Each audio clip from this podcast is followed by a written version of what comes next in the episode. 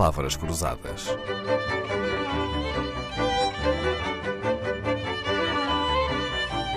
Porque quase tudo é uma questão de semântica. Milton Friedman, economista famoso, filho de imigrantes judeus, nasceu em Nova Iorque em 1912 e morreu em 2006. Nobel da Economia, conselheiro económico de Ronald Reagan, professor na Universidade de Chicago, liderou uma linha de pensamento económico conhecida como a Escola de Chicago, apologista do livre mercado e da intervenção mínima do Estado na economia. A revista inglesa The Economist aponta-o como o segundo economista mais influente do século XX, a seguir a quem?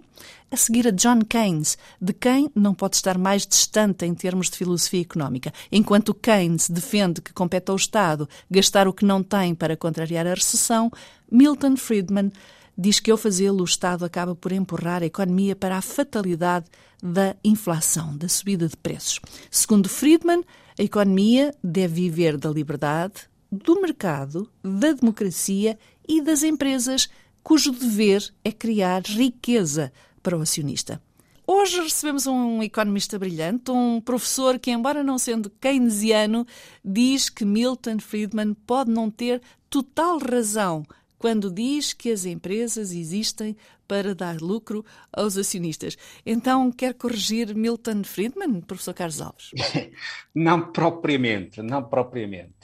a questão que está aqui em cima da mesa é saber qual é o propósito de uma empresa. E de facto há aqui duas visões que se, que se, que se opõem, duas, duas visões distintas.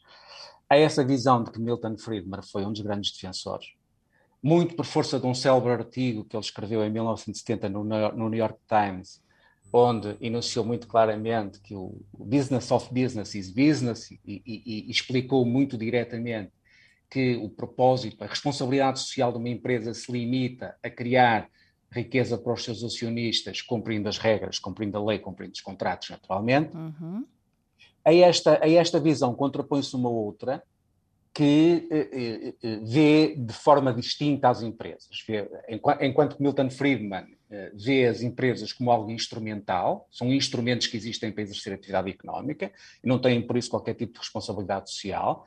Há uma outra visão que entende que o propósito económico e social das empresas é criar e distribuir riqueza para todos aqueles que tenham interesses legítimos na vida da empresa. E, portanto, desde logo os acionistas, mas não apenas eles. Os fornecedores, os credores, os clientes, os trabalhadores, enfim, a comunidade geral, a comunidade em geral onde a empresa está inserida também tem interesses na vida, na vida da empresa. E esta outra perspectiva diz que não se podem sobrepor os interesses de uns relativamente aos interesses dos, dos outros. Deixe-me dar nota do seguinte: estas duas visões que parecem muito uh, opostas não são, uh, se analisarmos com cuidado, não são totalmente opostas, ou pelo menos não são sistematicamente opostas. Isto é, há uh, muitas vezes para criar riqueza para os acionistas é preciso criar riqueza para os outros agentes, designadamente criar riqueza, por exemplo, para os clientes. Nenhuma empresa consegue criar riqueza para os seus acionistas se não tratar bem os clientes, se não cuidar bem dos clientes, se não criar riqueza para os clientes. E, portanto, aqui não há nenhuma oposição entre as duas posições. As duas posições contendem quando uh, uh, chega a um determinado momento em que os interesses de uns e os interesses de outros não são mais compatíveis. E, infelizmente, os interesses de, de, de, todos os agentes que, que, que existem na órbita das empresas não são sempre totalmente compatíveis e há um momento em que precisamos de decidir. E a tese do Friedman e dos partidários de Friedman é, nesse caso, decide-se em favor dos acionistas e toma-se a decisão final em função do que seja favorável para os acionistas. A outra perspectiva diz não, senhor, não, senhor, embora não diga exatamente qual é a, a, a, o critério que deve ser usado nessa, nessa decisão final. Esta temática de saber se as empresas devem ser geridas apenas no interesse dos acionistas ou não é, é muito antiga.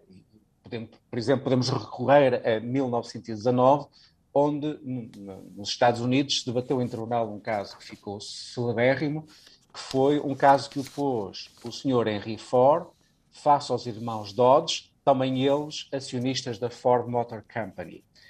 Nesse processo, os irmãos Dodge eh, pugnavam por uma maior distribuição de dividendos por parte da Ford Motor Company e em contrapartida o senhor Ford reclamava uh, uma maior retenção e investimento desses dividendos em benefício dos trabalhadores e dos consumidores, e dos, dos consumidores, dos clientes da, da, da, Ford.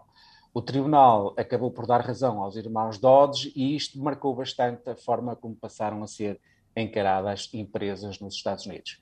Esta é, pois, como, como vê, uma questão já muito antiga e, e muito debatida, mas para a qual ainda hoje que ainda hoje continuamos a debater. Nunca como agora nos eh, interrogamos se muitos dos escândalos das empresas em Portugal ou lá fora um, ehm, podem ter como causa o facto de a gestão pensar apenas no lucro do acionista uh, e não nos interesses dos stakeholders. Acha que pode ter sido isso que as conduziu à fraude e à falência?